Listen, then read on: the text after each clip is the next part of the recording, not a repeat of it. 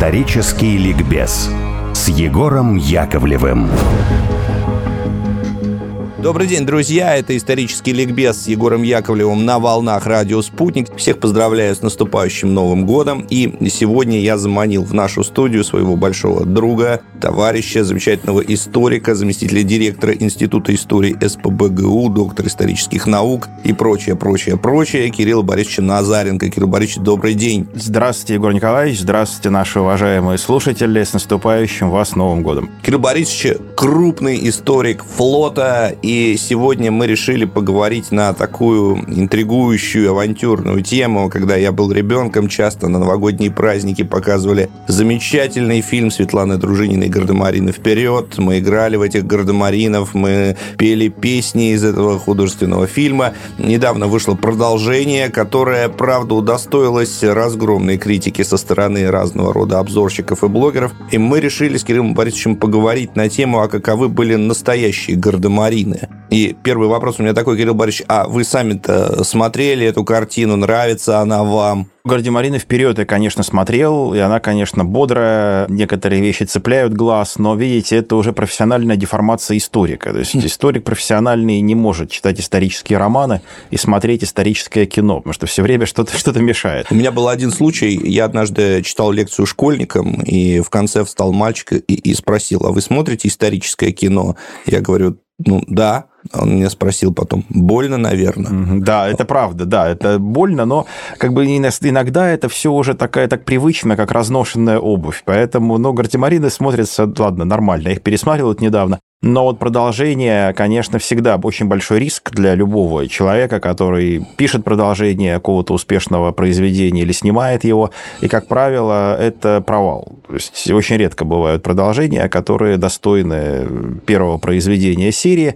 И даже очень крупных авторов это происходит. Ну, а с «Гардемаринами» получилось все по классике. То есть каждый следующий фильм значительно хуже предыдущего. Давайте э, перейдем в историческую плоскость и поговорим о том, собственно, кто такие гардемарины, когда они в России появились, какую роль они играли. Гардемарин, слово французское, означает «морской гвардеец», и само явление появилось во Франции по идее Кальбера, который имел много должностей, в том числе был суперинтендантом флота, то есть, собственно, фактически морским министром Людовика XIV. Э, Франция э, последней четверти 17 века догоняла Великобританию на морях, и французам нужно было быстро пройти тот путь, который англичане прошли за длительное время. И одной из, одним из инструментов решения этой задачи было создание учебного заведения для подготовки морских офицеров. В Англии, напомню, такого заведения не было вплоть до середины XIX века, потому что английские офицеры готовились как ремесленники в классическом средневековом обществе. Отец сапожник обучил сына сапожника, и сын стал сапожником. Или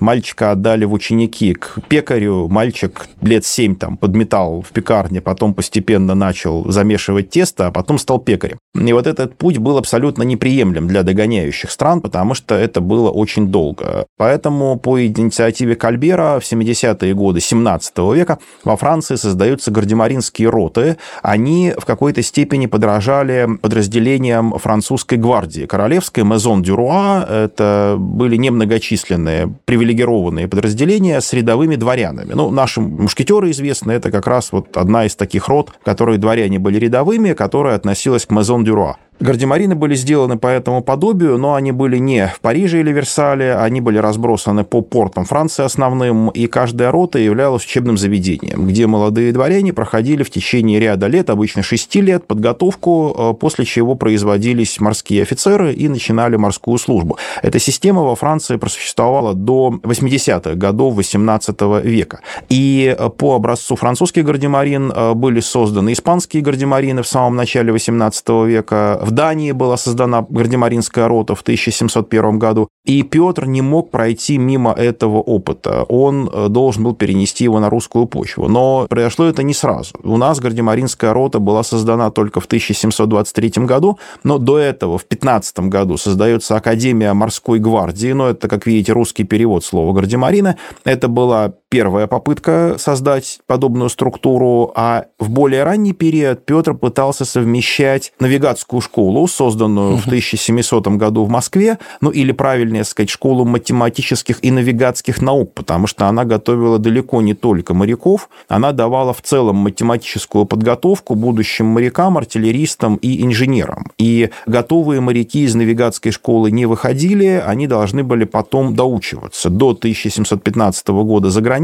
после 1715 года в основном в Академии морской гвардии в Петербурге. А я уточню, Кирилл Борисович, вот э, когда я читал книгу Нины Саратокиной про гардемаринов. Там, собственно, первая глава, по-моему, и называется, или даже первая часть «Трое из навигатской школы», на самом деле. Кому-то может показаться удивительным, что навигатская школа была открыта в Москве, но, судя по всему, ключом к этому является дата основания, 1700 год, когда ни Петербурга, ни, собственно, еще Балтийского моря у России нет. И Петр делает это с прицелом, только-только отвоевав кусочек Азовского моря во время азовских походов. Да, безусловно. У нас была еще Азовская навигатская Азовская школа, гораздо менее известная, которая функционировала в Азове, потом в Таганроге, но подчеркну, что эти школы и навигатская в Москве, там и Таганрогская школа, потом у нас будут еще навигатские школы в Сибири, в Охотске угу. одно время будет навигатская школа, они э, занимали очень низкое положение в иерархии учебных заведений, ну, не, даже не столько в смысле там почетности или привилегированности, сколько в смысле элементарности знаний, которые они давали.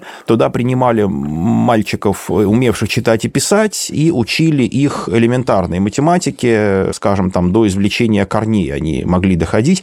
Логарифмы никто не изучал в это время вообще, кроме великих ученых, которые их только что изобрели. И, в общем-то, необходимость в этой математике была сугубо практическая, то есть либо делать какие-то расчеты инженерные, либо делать расчеты, связанные с определением широты и долготы места. Но дальше все равно нужна была практика. И никаких готовых морских офицеров офицеров из навигатских школ вот этих не выходило. Более того, общество было сословное, сословное деление было достаточно жестким, и в течение всего существования навигатской школы постоянно повторяется рефрен, что школьники из дворян, они затем отправляются за границу, там либо в морскую академию в Петербурге с прицелом быть морскими офицерами а школьники из разночинцев, то есть из прочих сословий, не дворян, они отправляются в разного рода школы для обучения на офицеров морской артиллерии или штурманских офицеров, которые занимали гораздо более низкое положение, чем э, строевые офицеры на флоте. Ну, либо их отправляли в артиллерию или в инженерные войска, но, опять же, не в виде офицеров. То есть на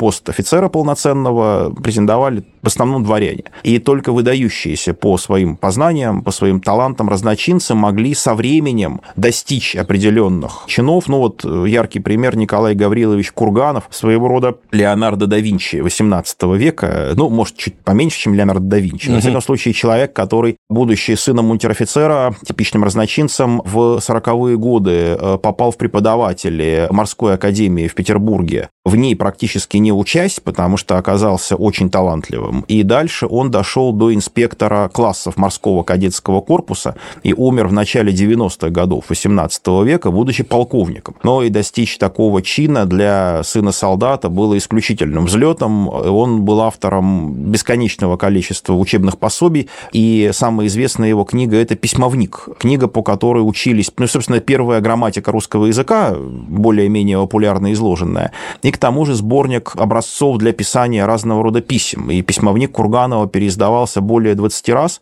Еще в пушкинскую эпоху он служил руководством для написания писем людей, которые лицеев не заканчивали. Но такие случаи были, но вот эти примеры Ломоносова, Курганова – это исключение, а не правило. Правило – это то, что дворянин идет в офицеры, а не дворянин идет там, в унтер-офицеры или совсем вот какие-то такие офицеры второго сорта. А вот эти первые гардемарины, они боевое крещение получили уже в Северной войне, по всей видимости. Безусловно Безусловно. И э, русские, ну, само слово гардемарины, оно э, в русский язык проникло где-то примерно в 1720 году, потому что впервые оно зафиксировано в первой части морского устава. Петра Великого. Петра Великого. Это, это как раз издание 1720 года первое. Когда в 1715 году было издано э, положение о Академии морской гвардии, ее учащиеся называются «те от морской гвардии». То есть не было еще термина. А вообще слово «школьник» использовалось и для обозначения обучения обучающегося в навигатской школе, да и в Академии морской гвардии тоже. Поэтому, если говорить о книге и фильмах Гардемарины, в книге э, почему-то курсантами они именуются навигатской школы, хотя это слово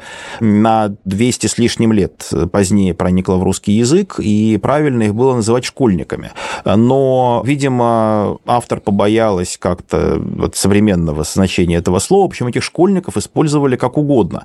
В какой-то момент, когда стало нужно во второй половине десятых годов э, улучшить кадры, отвечавшие за склады морские, школьников бросили обеспечивать э, разного рода склады и магазины. И есть целый ряд документов, где тот или иной школьник отпускает какие-то припасы, там, мундирные, артиллерийские, для использования. Это было частью Петровского мира, когда образованных людей было мало, и приходилось затыкать дыры иногда довольно неожиданные людьми, которые имели хоть какой-то образовательный уровень. Ну, существует огромное количество мифов относительно Петровского флота, а, и я уверен, что в этой студии мы с Кириллом Борисовичем об этом еще поговорим. Но вот хочется спросить, вот с точки зрения подготовки кадров, насколько эти гардемарины, скажем так, соответствовали мировому стандарту или хотя бы тем стандартам, которые были приняты у главного противника на тот момент, у Швеции. То есть, насколько вот эта молодая поросль, молодые подготовленные люди оказались адекватны тем задачам, которые им пришлось выполнять на последнем этапе Северной войны. Да, они оказались вполне адекватные, подготовленные. Но, видите, тут назрело, конечно, исследование такое сплошное, биография этих людей, и, может быть, даже в скором времени это исследование удастся осуществить, потому что мы сейчас находимся в плену казуса. То есть мы все время говорим, а вот был такой случай. Но хорошо бы оценить, насколько этот случай был типичным или нетипичным, и в цифрах это все представить, тогда мы будем иметь картину более полную. Конечно, был отсев достаточно большой.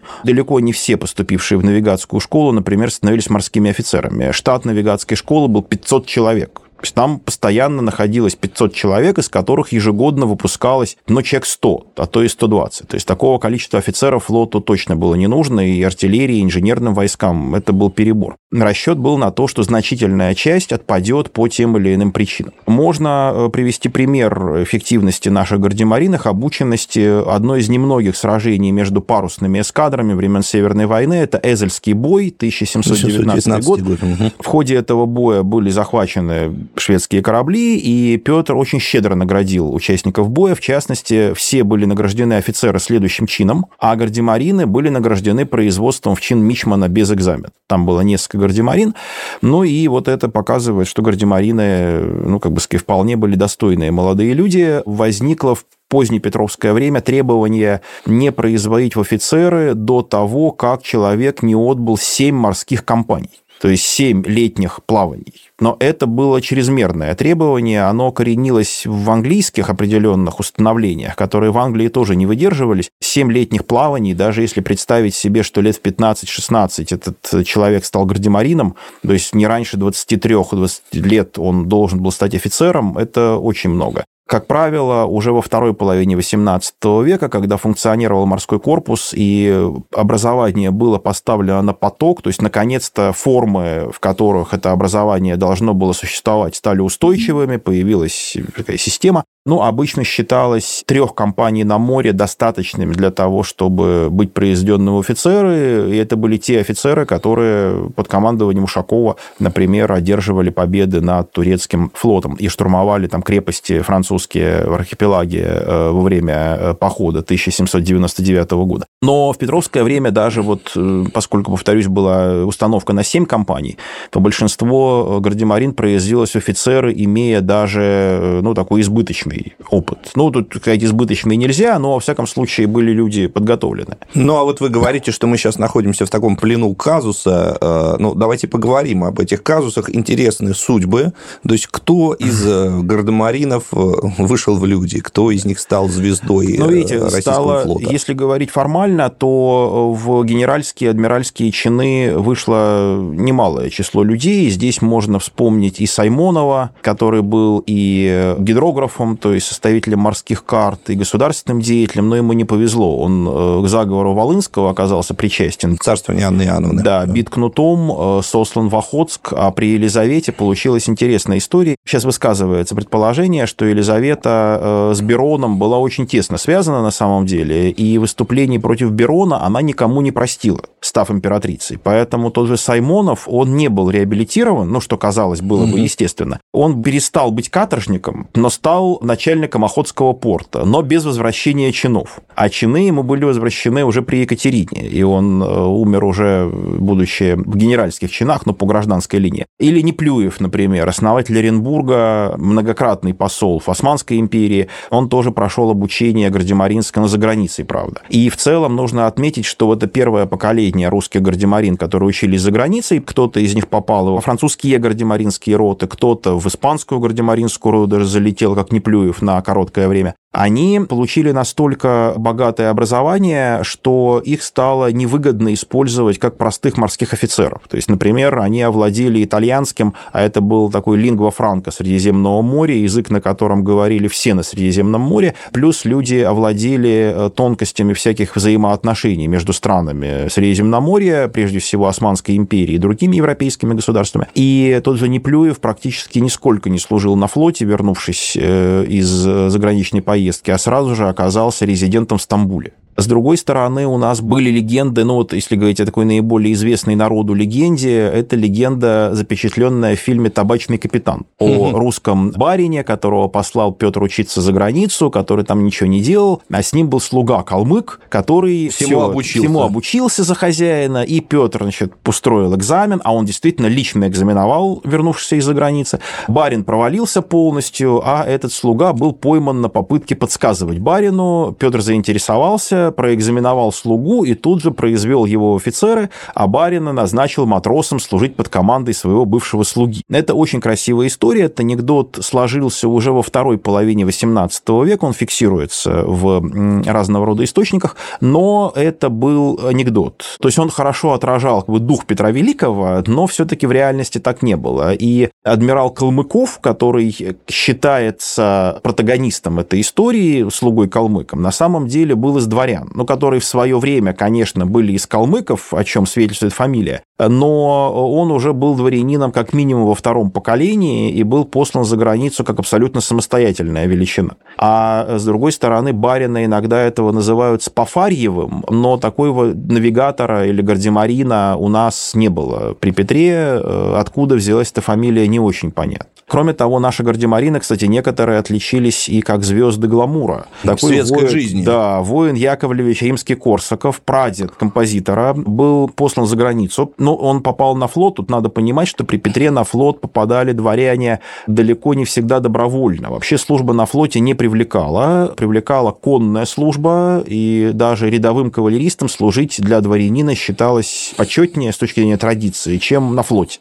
И тот же римский Корсаков попал на флот, потому что его отец, вице-губернатор Петербурга, был бит кнутом и сослан с конфискацией имущества, ну а семейная ответственность существовала при Петре, и поэтому э, воина Яковлевича кинули на флот, но он зацепился за сучок буквально вот на этом падении, он не упал на самое дно в матросы, он оказался в Академии морской гвардии. И после этого очень быстро был отправлен за границу во французскую гардемаринскую роту в Тулоне, где прошел обучение обучения, а дальше почему-то с ним оказались связаны анекдоты такого, ну, из области, я бы сказал, от кутюр. Сохранился анекдот, который попал в деяние Петра Великого Голикова, что Петр специально заставил идти рядом со своей коляской э, по грязной улице римского Корсакова, пока его не забрызгал с ног до головы. Пушкин в арапе Петра Великого отразил другой анекдот о том, что римский Корсаков был в таких бархатных штанах, что Петр сделал ему замечание. «Я богаче тебя, от таких штанов не ношу».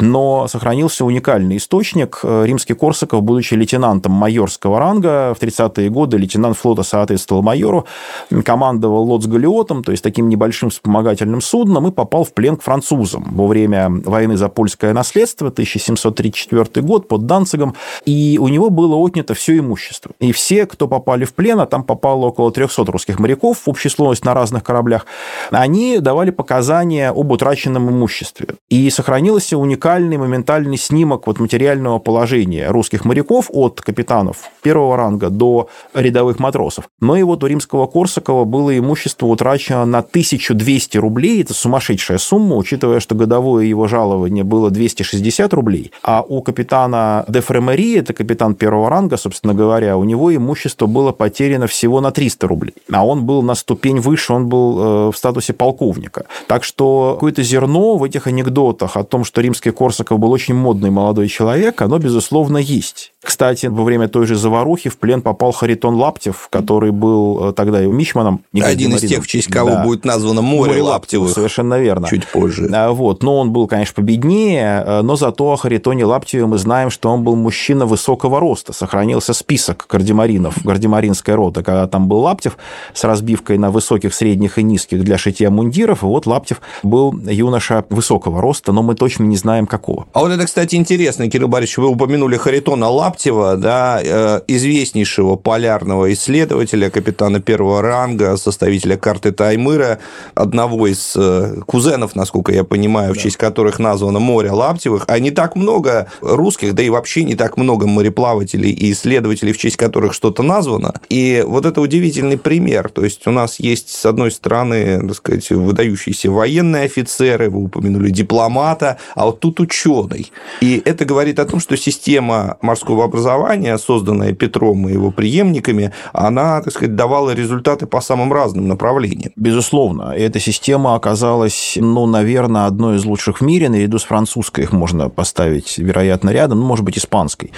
И это было результатом умения Петра собирать иностранный опыт и его очень органично э, применять к российским реалиям. И даже в тот момент, когда система эта, созданная Петром, еще не доведенная до высшей степени совершенства после создания морского корпуса, еще как бы находящаяся в своем развитии, она уже давала благоприятные результаты. Тут есть Харитон Лаптев закончил морскую академию, потом Гардемаринская рота, потом служба мичманом, потом вот это вот попадание в плен к французам, там потом военный суд, его, как всех офицеров, приговорили к смертной казни за сдачу корабля, потом Анна Ивановна их помиловала, но и, видимо, в связи с этим он и попал в Великую Северную экспедицию, во второй ее этап, потому что, поскольку он только что был приговорен к смертной казни и прощен, но кого ж не послать еще в Сибирь, кроме Харитона Лаптева, и вот у него хватило и командных качеств, потому что плавание в ледовых условиях тяжелых на небольших парусных судах было требовало очень серьезных волевых качеств и командирских качеств. Не хватило качеств исследователя для того, чтобы все это зафиксировать